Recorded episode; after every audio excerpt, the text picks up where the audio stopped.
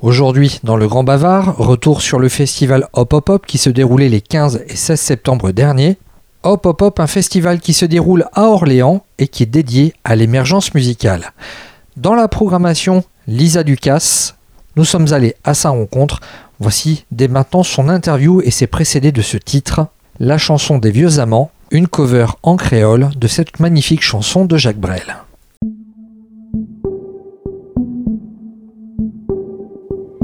Bien si elle ne passe pas belle depuis vingt ans l'amour tremblait. Bien souvent fine quitte la case. Beaucoup fois mon prend le timé. Si ça que mes petits capables causer dans la Samson avec biberon, ce tiava raconte nous cyclone. Ne t'y plus quoi d'un enier, te t'y plus envie dire non, me t'y plus envie répondre. Mais moi l'amour, toi mon soleil, mon trésor, mon vélo. Dans grand matin jusqu'à la nuit, vine lourd, me content toi, gâté toujours.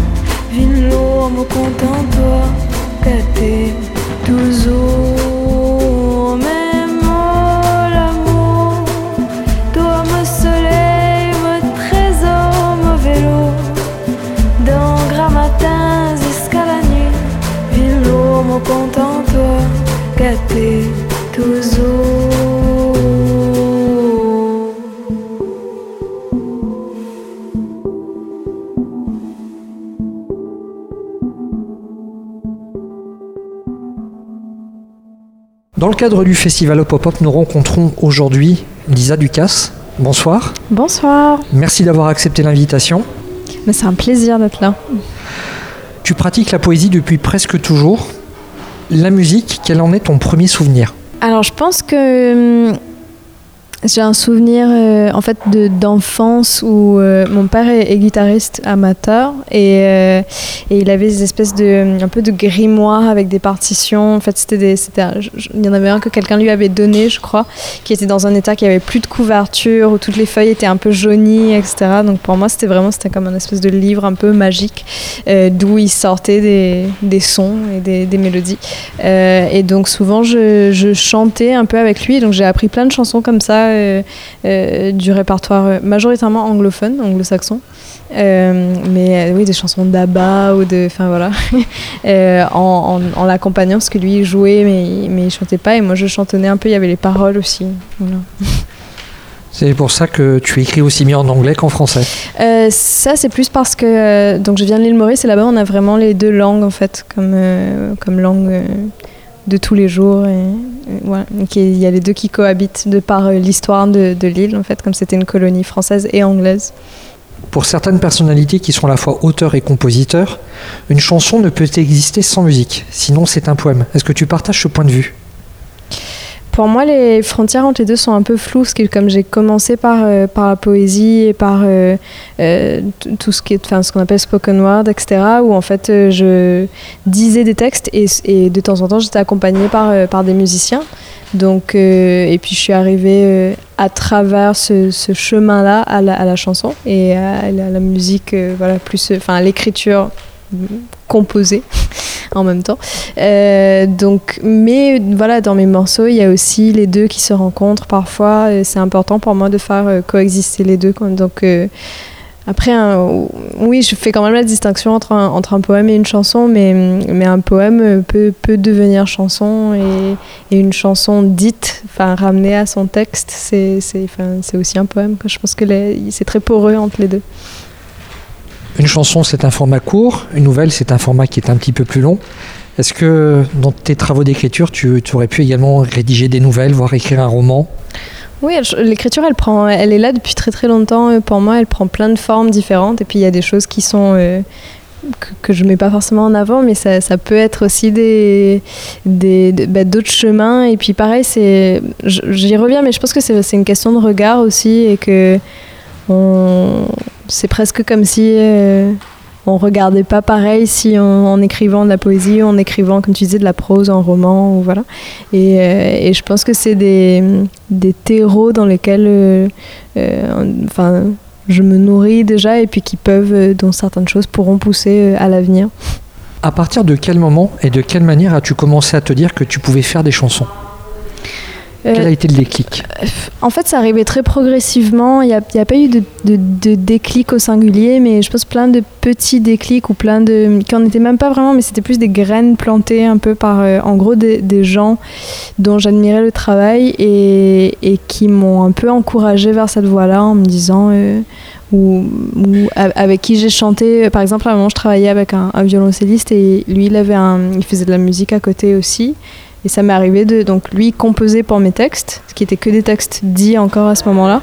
Et, euh, ça m'est arrivé moi en échange un peu de, bah, chanter sur ses morceaux. Donc c'était des interactions, euh, des interactions comme ça, progressives, qui euh, et encore une fois des encouragements de la part de, de gens dont j'estimais énormément le travail et donc l'opinion quelque part, euh, qui m'ont euh, progressivement amené à d'abord pour moi et à écrire des chansons et puis à les, à les faire écouter à d'autres et puis voilà, à m'embarquer dans une route euh, plus longue par rapport à ça.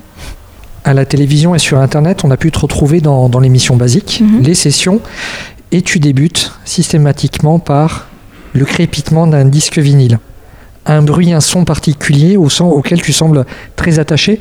Qu'est-ce que le disque vinyle a de, précieux pour toi? Bah, le vinyle, c'était la, possibilité d'avoir un objet sur scène qui, euh, qui soit générateur du son. En fait, j'avais pas envie que mon, que mon set, ça soit voilà, juste piano-voix ou clavier-voix du début à la fin. Je, je, fais un peu mes maquettes aussi. J'avais envie qu'il y ait quelque chose, euh, qu'il y ait d'autres sons qui viennent habiter la scène. Et en même temps, j'imaginais pas. Euh, lancer en fait quelque chose depuis un ordi parce que par rapport à ce que je racontais, par rapport à ce que j'essayais de mettre en place euh, sur scène, ça me paraissait un peu antinomique.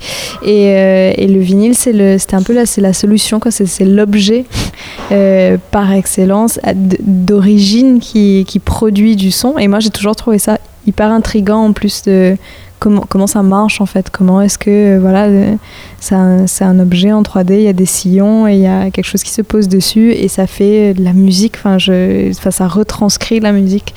Euh, je trouve ça assez fou.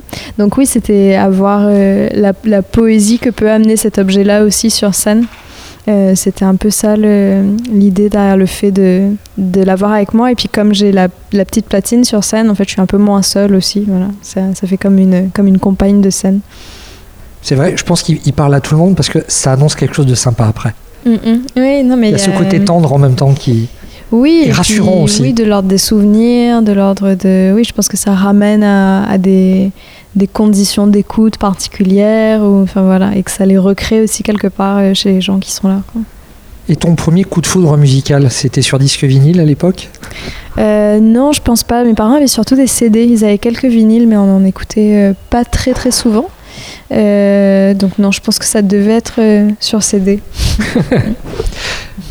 Comment ça commence une chanson? Ça part de quoi? Ça part d'un mot? Ça part d'une mélodie? D'une harmonie? Ça dépend. Euh, ça commence jamais trop par le même chemin. Enfin, c'est toujours des, chemins différents et des, chemins de traverse un peu. Euh, chez moi, ça commence. Oui, après, ça commence quand même souvent par les mots et par. Euh, mais qu'est-ce qui amène les mots Ça, c'est encore autre chose. Mais, mais ça commence très souvent par, par le texte. Et, et puis, je, compose la mélodie quasiment en même temps. En fait, quand je sais que je suis en train d'écrire une chanson, en fait, j'ai le texte et la mélodie en, en simultané. Et et, je vais me mettre à l'instrument après, euh, comme c'est quelque chose qui aussi est arrivé un peu après pour moi, euh, cette, pratique-là. Euh, et, les mots eux-mêmes, ils peuvent être amenés par une lecture, quelque chose de, de, vu, d'aperçu, de, de vécu aussi, souvent, mais de vécu en, toujours en retransposé en fait, en, qui passe par le par le biais de la poésie justement et par une, écriture poétique. L'écriture, une chanson, c'est, on va dire, la transposition d'émotions, qu'il s'agisse de, colère, de colère, d'amour ou d'angoisse, quelle que soit l'émotion. Est-ce que pour toi, il y a ce besoin de la transposer au piano, cette émotion? De, par rapport au choix du piano spécifiquement ou sur euh, Tu t'accompagnes sur d'autres instruments non Non, non, non, je m'accompagne que qu'au clavier sur scène. Euh, c'est parce que je sais jouer que du clavier aussi. Mais euh, non, après, je pense que mon, mon rapport au, au piano, bah, il vient, il est nourri aussi de, tout ce qui est voilà, de la tradition de la chanson française, de, Barbara, de Brel, enfin de ce rapport à l'instrument qui est très euh, pareil, presque comme une autre personne sur scène aussi. Euh, et donc voilà, c'est des choses que mes parents écoutaient beaucoup euh, quand j'étais petite. Donc je pense qu'en dans les références que j'avais en tête quand j'ai commencé à écrire des chansons, c'était assez, assez naturel en fait. Euh, et j'ai pris des, j'ai fait des cours de piano quand j'étais plus jeune, et, euh, et j'y suis revenue euh, par, par la chanson. Qu'est-ce qui t'attire dans les textes de, de Brel et, et, de Barbara? Et comment est-ce que ça peut se refléter dans tes, dans tes compositions? Non, mais dans l'écriture, je pense que c'est le, le rapport, ce qu'ils ont ramené en fait du rapport à l'intime, du, du fait que bah, de la, figure un peu de, de l'auteur, compositeur, interprète. Euh, qui euh, voilà parce que à, leur époque il y avait aussi beaucoup le, le, pas le contraire mais le, le, parallèle qui était on avait un artiste qui était que interprète et il y avait tout euh, voilà il y avait des paroliers autour il y avait des compositeurs autour et eux ils ont un peu amené ce, ce, plus dans l'interprétation je pense que voilà, quand les textes viennent de soi les histoires viennent de soi, forcément, on a une, une, façon de les interpréter qui sera, euh, qui sera différente et qui sera peut-être un peu plus intense, en tout cas plus engagée. Et puis ils avaient ce talent de, oui, juste de raconter des histoires, quoi, de, de créer des personnages, de, de, faire vivre toute, toute une histoire en l'espace de 4 minutes. C'est un, un, vrai talent qu'ils avaient tous les deux. Écrire des chansons, c'est pas toujours simple. Parfois, on a le texte, mais on sait pas comment le faire sonner. Et j'étais tombé sur une interview de Bob Dylan qui expliquait quand il avait un bon texte, mais pas de musique, il prenait un tube, il en prenait les harmonies de ce tube, puis mettait son texte dessus. Je crois que d'autres le font. Des fois, on peut reconnaître des harmonies d'un morceau à l'autre. Toi, c'est quoi ta, méthode pour trouver des mélodies? J'ai j'ai pas de méthode. Euh, en général, ce que je dis, en général, ça vient plutôt avec le texte et je pense que c'est un peu amené par les sonorités des mots. Euh, oui, c'est, les mélodies, je les hum, développe de façon assez spontanée au fur et à mesure que, j'écris. Et, euh, et, je trouve ça assez fascinant d'ailleurs, euh, bah, tout le hum, toute la, la, pratique aussi contemporaine, en fait beaucoup plus décortiquée. Soit on parlait des, paroliers, des compositeurs, et maintenant les top liners aussi. Euh, et c'est des gens qui sont voilà qui, qui, trouvent des mélodies, mais ce qu'on appelle les top lines. Donc c'est vraiment le, la mélodie euh, du, de quelque chose qui va rester en tête, enfin qui va être le refrain ou le et, et qui sont dédiés à, ça et dévolus à ça. Et, et, je trouve ça fascinant en fait parce que c'est cette capacité aussi à, à fragmenter les choses et à à arriver à l'essence d'une mélodie et de ce que c'est qu'une mélodie et de ce qui va faire qu'elle va rester en tête, de ce qui va faire qu'elle va faire écho chez, chez des gens. Euh, moi, j'ai oui, plus une, une, une, pratique qui est euh, bah, pas méthodique justement et, et, et, plus instinctive, mais, mais voilà, sans dire que, sans du tout dire que, qu'il y a que c'est mieux de faire comme ça, je, je, je, pense pas ça. Mais, euh, mais c'est vrai que ne, venant pas de la musique à la base, en fait, c'était juste les mélodies, elles, sont, elles flottent un peu, quoi. Et, puis on en attrape une, et puis sur ce qui est amené par euh, des mots et des sons, et on essaie de voir ce qu'on peut faire avec. À travers tes compositions, on peut retrouver euh, une certaine mélancolie. Je ne sais pas si c'est le fait que l'île Maurice puisse te manquer. Nostalgique Non. Non, euh, non, non, après c'est... Euh, de quoi elle se nourrit cette mélancolie? Ah, Elle se nourrit de, moments de vie qui sont passés, de rencontres qui sont passées, de, de, de la beauté de ces moments-là et de ces rencontres-là. C'est un peu plus général. J'imagine. On va, on va évoquer Guillaume Poncelet un compositeur euh, avec qui tu, travailles. L'imaginaire des uns euh, t'emmène peut-être vers des sphères où toi tu serais peut-être pas allé naturellement. Qu'est-ce que ça t'apporte de travailler avec un compositeur euh, donc Guillaume, on a, travaillé ensemble euh, pour euh, le morceau qui est sorti, qui s'appelle Qui sont, qui est sorti en 2022. Euh, et ça a été une, superbe collaboration. Moi, c'est quelqu'un, on se connaissait déjà depuis un moment. Pareil, ça fait partie des personnes qui m'ont aussi encouragé quand je, je, je, débutais un peu sur l'écriture de chansons et dans la musique. Et ça, ça a été extrêmement précieux. moi, c'est quelqu'un avec qui j'avais toujours voulu travailler parce que j'adore son univers, j'adore le son qu'il a et sa manière de composer, sa manière de composer euh, des thèmes comme l'enfance, comme voilà. Je trouve qu'il euh, qu'il aborde avec beaucoup de justesse dans ses compositions. Donc ça a été vraiment une rencontre euh, hyper enrichissante sur plein de points. Et en ce moment, je travaille avec une, réalisatrice qui s'appelle Bénédicte Schmidt sur sur mon premier album qu'on est en train d'enregistrer. De, et, et, là, c'est une autre démarche aussi qui est beaucoup plus dans la recherche, en fait, Bénédicte, a rassemblé plusieurs musiciens que j'ai rencontrés, avec qui on a commencé à travailler.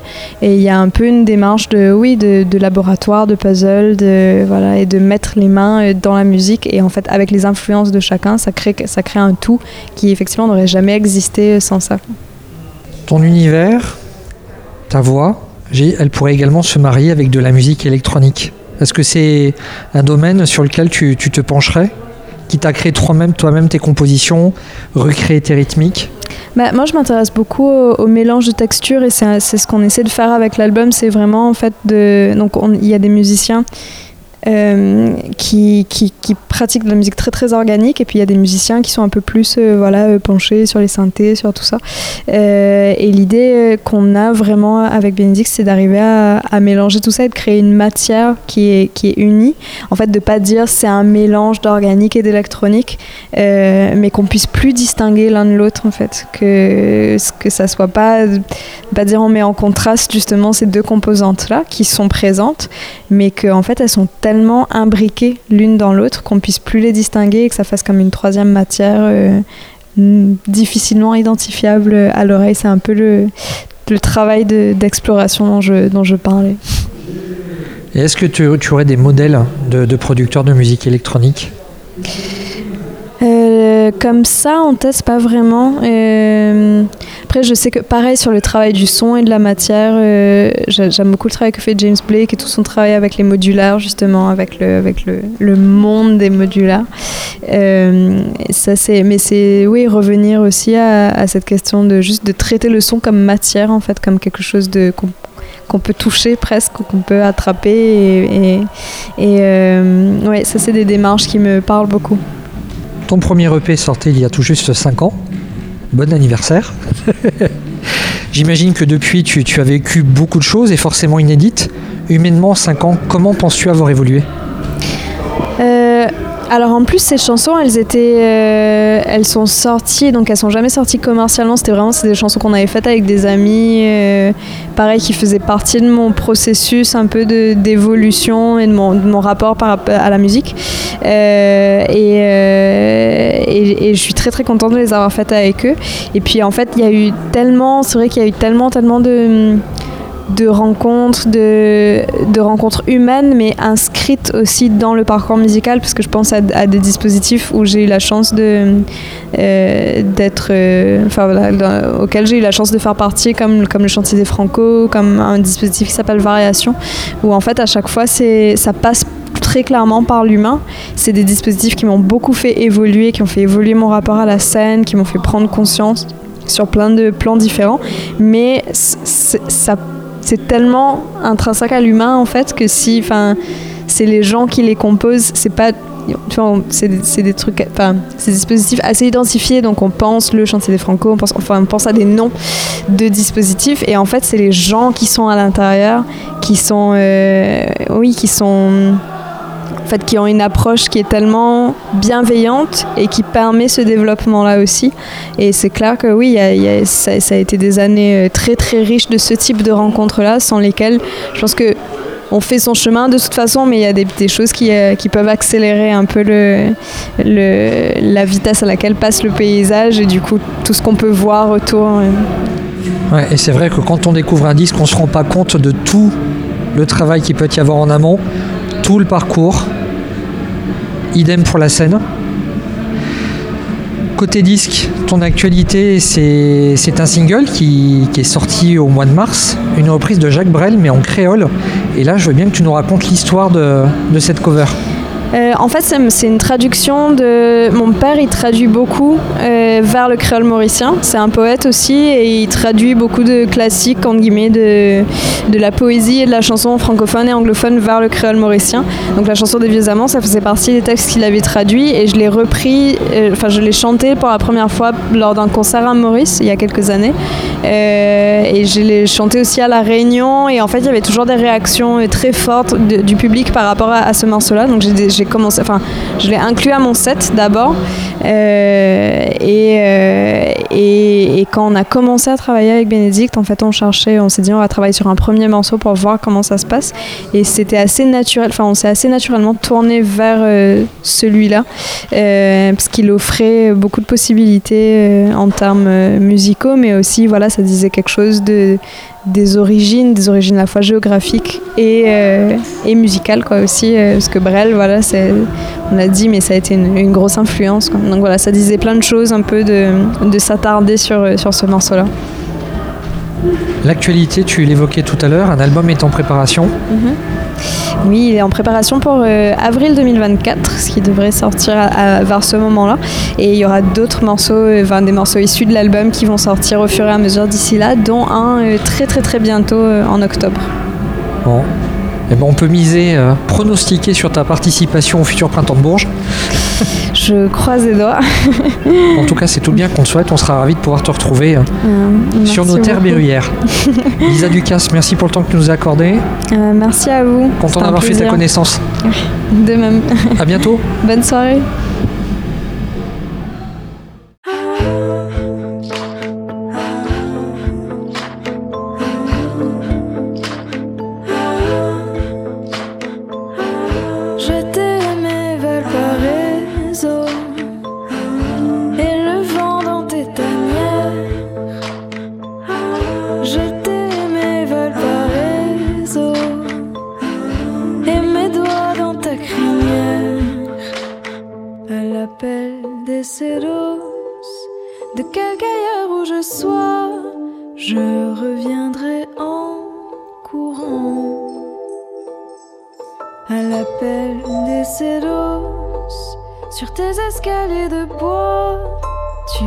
Tu croiseras mon corps d'enfant.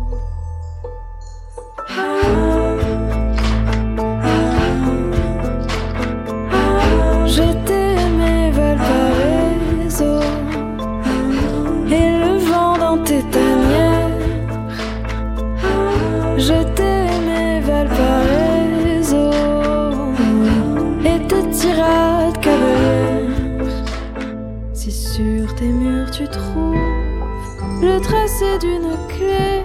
Laisse-la moi sur tes paliers. Si sur tes murs tu trouves une chanson ébauchée, apprends-moi à les fredonner. Contre, contre, fuite des jours.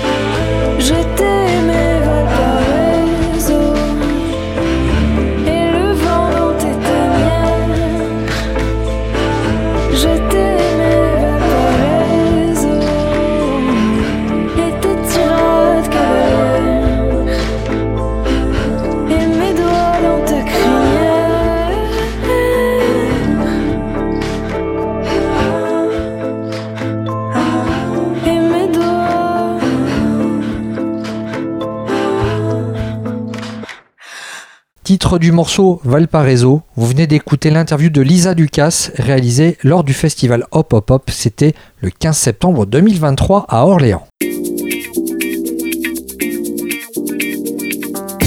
On se retrouve dès demain, même heure et même endroit sur le 96.9 pour une autre interview réalisée lors du festival Hop Hop Hop.